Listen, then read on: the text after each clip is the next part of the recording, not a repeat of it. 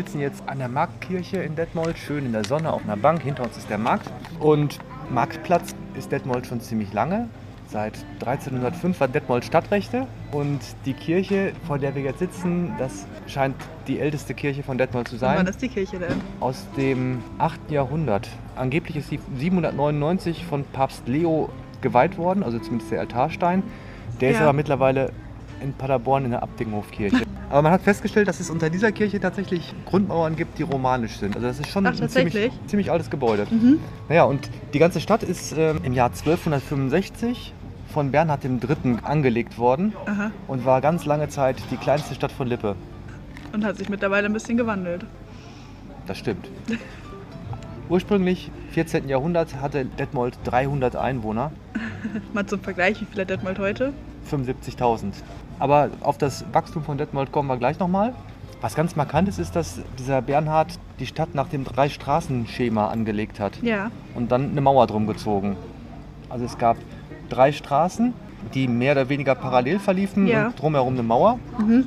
Und das ist typisch für die Zeit, oder? Typisch für die Zeit und für einige Städte. Okay. Lemgo ist genauso. Die Mauer verlief auch daher, wo heute das Schloss steht. Also die Quer Keim, durchs Schloss quasi. ja, die ist also früh geschleift worden und dann hat sich da eher eine Burg entwickelt und später dann daraus ein Schloss. Von wann ist das Schloss? Wann ist das gebaut worden? Zweite Hälfte des 13. Jahrhunderts bis 1447 war es so ein Steinschloss und dann ab 1454 gab es einen Neubau mit einem Rundturm. Dann nach 1460 einen Festungswall mit Rondellen und Gräben. Dann war das Ganze wirklich von Wasser umgeben zum Schutz. Das hat man aber irgendwann auch alles neu gestaltet zwischen 1780 und 1800. Gucken wir uns gleich mal an, da gehen wir gleich mal hin. Also ein wandelnder Prozess. Genau, und diesen Wandel sehen wir in Detmold noch häufiger. Weitergehen? Weitergehen.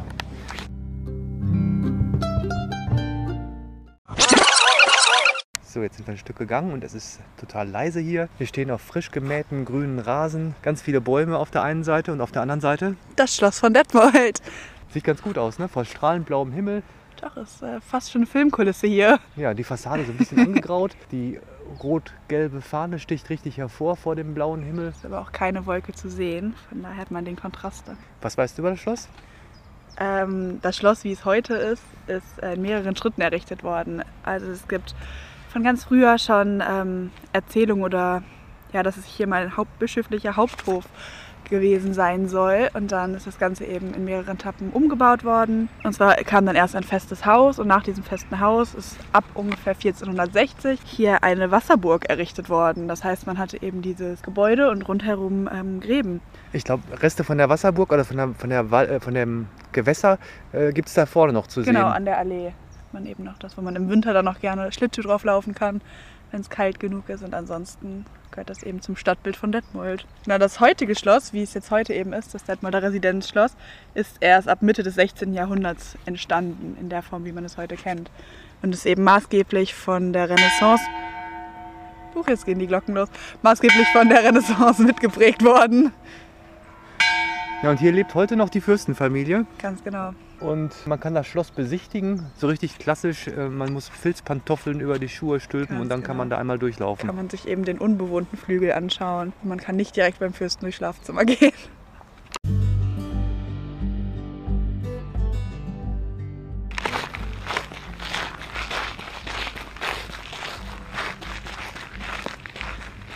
Wir gehen jetzt über den schönen Vorhof des Schlosses und sehen ein Gebäude mit einem ziemlich imposanten Giebel, der auf mehreren Säulen ruht. Und da steht was drauf. Kannst du das lesen?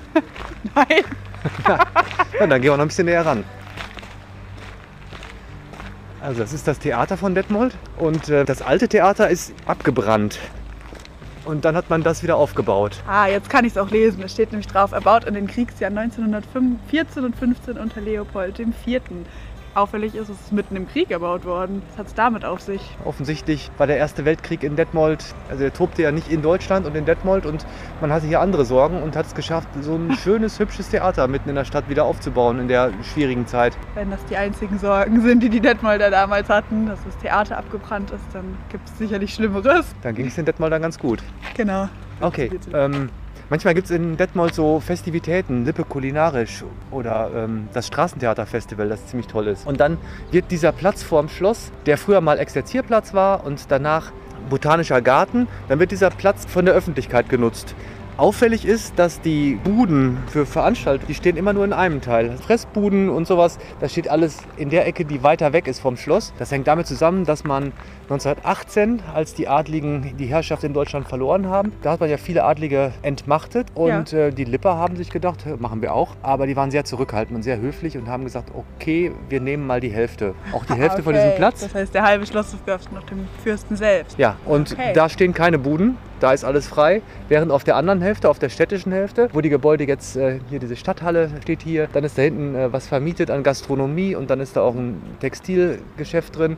Also das sind städtische Gebäude und im städtischen Teil sind dann auch diese öffentlichen Veranstaltungen, während der fürstliche Teil, Aber die Stadthalle selbst hat doch früher auch mal zum Schloss gehört und wurde doch als Pferdestelle genutzt. Das heißt, da waren noch die fürstlichen Pferde drin untergebracht, ganz wo genau. heute Veranstaltungen stattfinden. Und da vorne in der Gastronomie, da waren Soldaten untergebracht. Alte Schlosswache. Alte Schlosswache.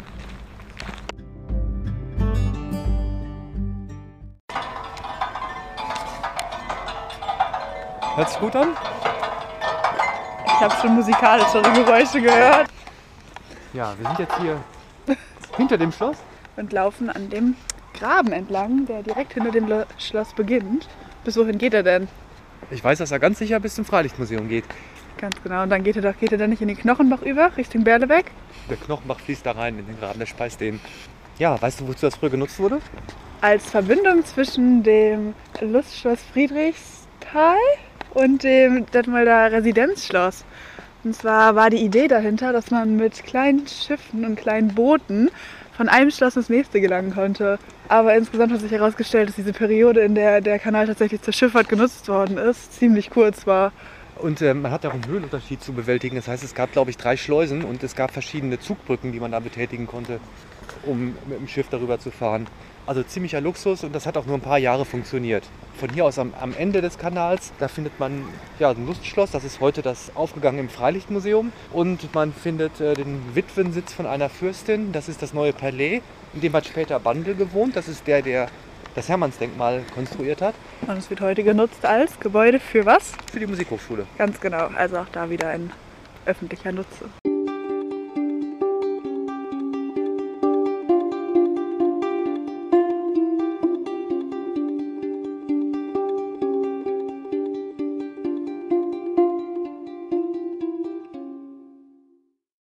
Ja, jetzt stehen wir immer noch hinterm Schloss, sind ein paar Meter weitergegangen und wir sehen ein Museum, das Lippische Landesmuseum. Kannst du erzählen, was da drin ist?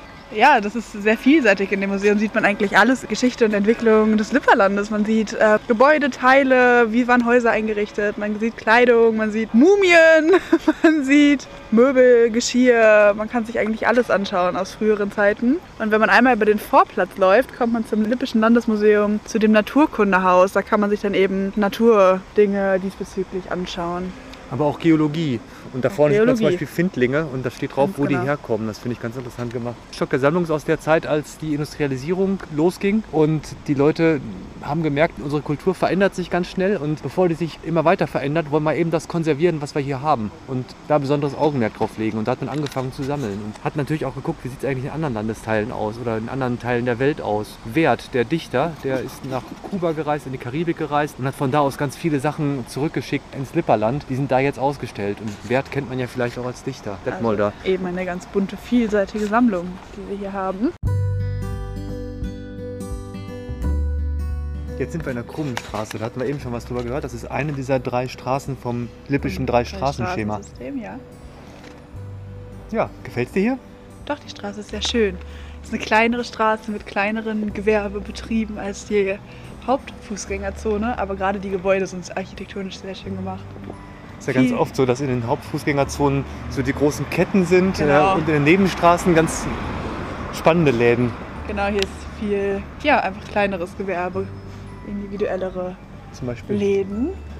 Und jetzt ist Genau. hier ein Hotel, das ganz neu ist, ganz neu renoviert, ein total schiefes altes Fachwerkhaus, ähm, das Genau. lange aufwendig renoviert wurde und jetzt ist es ein Fahrradhotel. Ich denke, das ist ganz spannend für den Tourismus in Detmold. Genau. Der Tourismus spielt ja sowieso eine große Rolle. Ansonsten kann man dazu eigentlich noch sagen, dass hier sehr viel Fachwerkgebäude insgesamt sind. Was auch auffällig ist, dass man eben immer schöne große Türbogen hat, aufwendig gestaltete Fassaden, aufwendig renovierte Fassaden. Weißt du, was das mit den Türbögen auf sich hat? Das sind Ackerbürgerhäuser. Also Leute, die damals in der Stadt wohnten und trotzdem Landwirtschaft betrieben haben. Und hinter diesen Türbögen ist dann Dielen. Wo konnte man da mit dem, mit dem Wagen direkt reinfahren direkt. und hatte das. Heu im Trockenen, konnte es da direkt ausladen. Und das ist hier direkt mitten in der Stadt.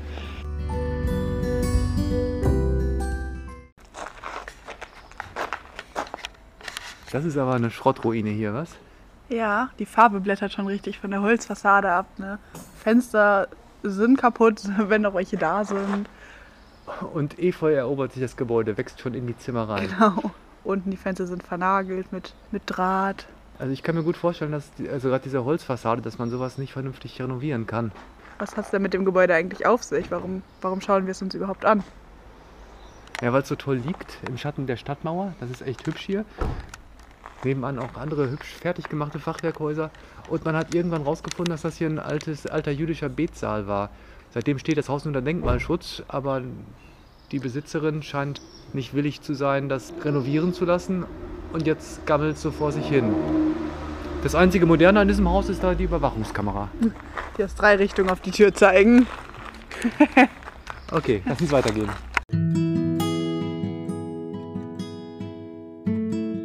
Jetzt sind wir wieder in der Fußgängerzone am Ende der langen Straße und hier steht ein Haus, das wirklich was ganz Besonderes ist. Sehr hübsch.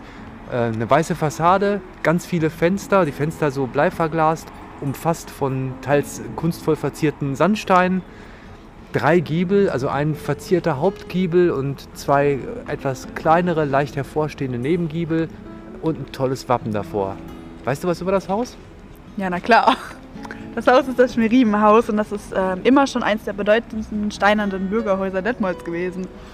Es ist ungefähr um 1547 herum errichtet worden und ist dann in den Besitz der Familie Schmerheim übergegangen. Darum, daher kommt auch der Name, Schmerheim-Schmerimer-Haus. Genau, die Familie war für Detmold damals schon relativ bedeutend, ähm, dadurch, dass im 16. und 17. Jahrhundert mehrere Bürgermeister aus ihr hervorgingen. Deswegen hat auch das Haus in der, für die Position des Bürgermeisters immer schon eine Rolle gespielt, dadurch, dass eben verschiedene Bürgermeistertreffen von Lippe dort stattgefunden haben und eben verschiedene Bürgermeister dort gelebt haben, beziehungsweise aus der dort lebenden Familie gekommen sind. Genau, um 1587 herum ist das ganze Haus nochmal ein bisschen umgebaut worden und zwar in diesen Renaissance-Stil, der ja eben auch am Detmolder Schloss zu der Zeit äh, hervorgebracht werden sollte. Und da ähm, sind dann eben diese bodentiefen Erker nochmal ausgebaut worden und genau diese ganze Fassade nochmal angepasst worden. Und zusätzlich ist das Motto in dieses Haus gemeißelt worden. Das Motto Fides Spes Caritas, weißt du, was das heißt?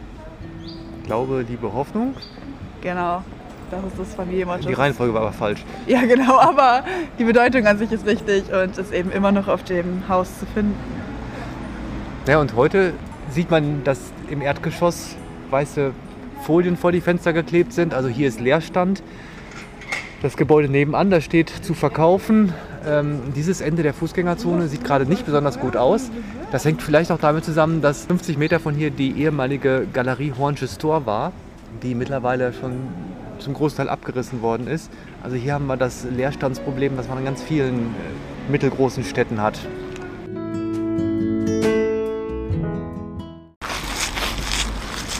Jetzt gehen wir gerade ein bisschen weg von der Innenstadt und wir sind wieder an diesem schönen alten Kanal.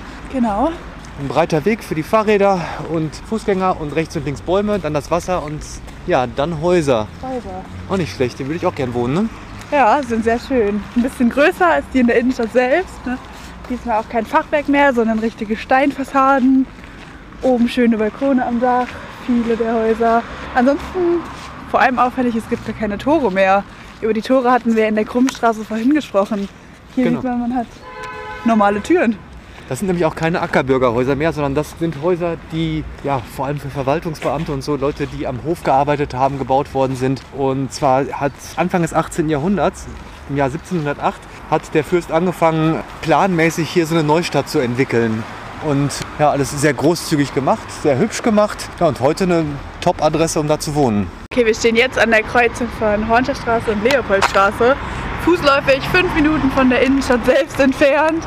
Die Häuser, die hier stehen, sind sehr groß, relativ schmal, relativ geradlinig. Also, also man hat angedeutete Säulen, aber die Architektur an sich ist relativ straightforward, sehr gerade, relativ imposante Treppen, mehr oder weniger imposante Treppen. Die Gebäude sind aus dem 19. Jahrhundert und da hat man angefangen, teilweise die Stadtmauer zu schleifen, alte Gräben zuzuschütten und dann hat man die Stadt hier im klassizistischen Stil erweitert. Das Gebäude, wo heute die Stadtbücherei ist, das war früher eine Schule, das Leopoldinum. Und gar nicht weit von hier ist auch äh, die Lippische Landesbibliothek, in der die ähm, Buchbestände des Fürstenhauses gelagert wurden. Mittlerweile eine ganz tolle große Bibliothek, die öffentlich zugänglich ist.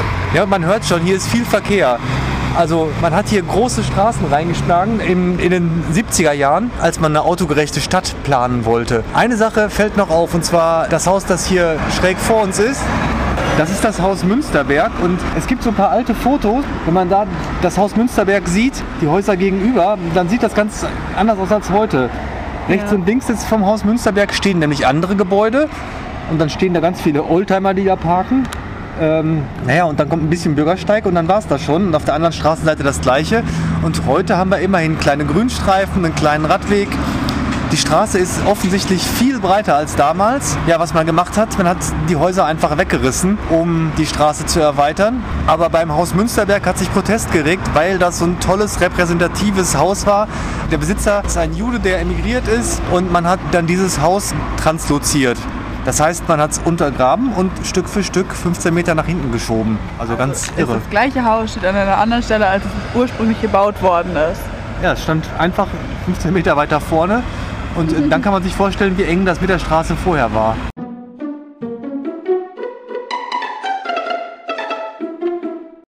Ja, jetzt sitzen wir hier auf einer Bank. Ferienhaus Anno 1650. Und die Häuser hinter uns scheinen auch so alt zu sein. Ja, wir sind hier in einer sehr süßen, sehr beschaulichen Straße. Ganz viele ganz kleine Fachwerkhäuser. Alle ziemlich ähnlich. Alles Fachwerkhäuser auf einer Höhe von drei Metern, also zum zweiten Stockwerk hin ungefähr, werden die Häuser auf einmal breiter. Also es kommt so ein Überhang nach vorne raus, der super krumm und schief geneigt ist irgendwie, so dass man tatsächlich im Haus vermutlich Angst haben muss, dass das Haus nach vorne überkippt. Und da wir gerade unter so einer überkippenden Wand sitzen, machen wir uns mal schnell auf den Weg und gehen weiter.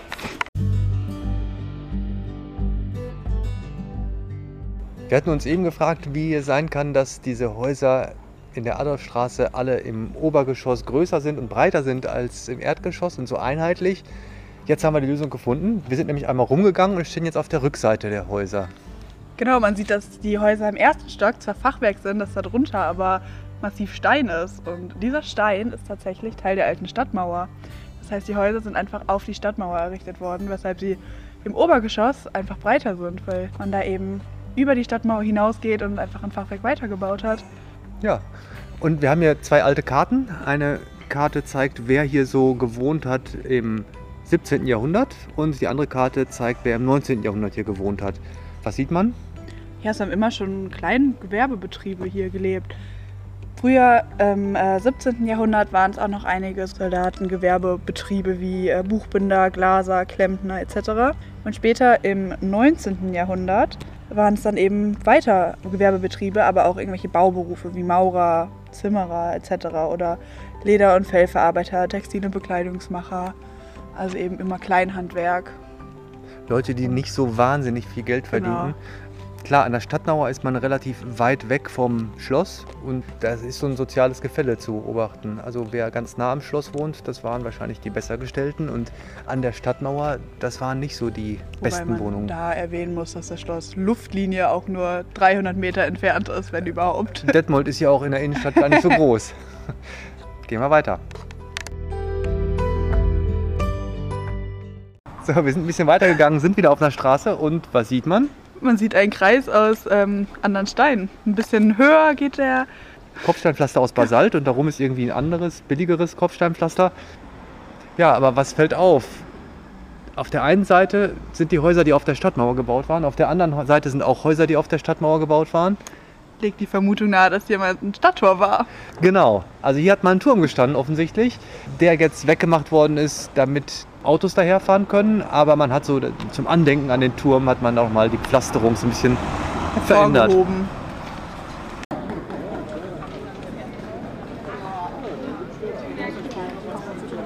Ja, genau. Gerade waren wir wieder auf dem Marktplatz und sind jetzt in der langen Straße. Jetzt verlassen wir die mal und gehen durch eine ganz kleine Passage, wo es bestimmt gleich still wird. So, und jetzt sehen wir schon so ein paar Fachwerkhäuser. Und wir sehen Sandsteinstelen. Und dahinter noch ein Fachwerkhaus, das was ganz Besonderes ist. Weißt du was drüber? Über die Stelen. Die Stelen sind ein Überbleibsel der alten Synagoge, die hier in Detmold im Stadtzentrum mal stand. Das Fachwerkhaus dahinter hat auch mal als Synagoge gedient. Als die dann zu klein wurde, oder als das Fachwerkhaus zu klein wurde, hat man eine neue Synagoge gebaut und die ist 1938 zerstört worden von den Nazis. Und an dieser Stelle hat man jetzt eine Gedenkstätte errichtet mit den Säulen der alten Synagoge. Jetzt sitzen wir im Café, haben unseren kleinen Detmold-Rundgang beendet. Gefällt es dir hier eigentlich? In dem Café. In Detmold? In Detmold, ja, Detmold ist eine sehr schöne Stadt. Klein, aber schön. Klein, aber fein, wie man so schön sagt. Denke ich auch. Ich hoffe, es hat euch auch ein bisschen Spaß gemacht zuzuhören.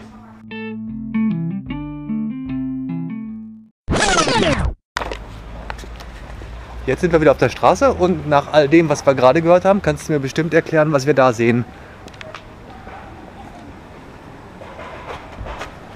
Ein Kreisverkehr? Was redest du? Ja, was sieht man? Was sieht man denn?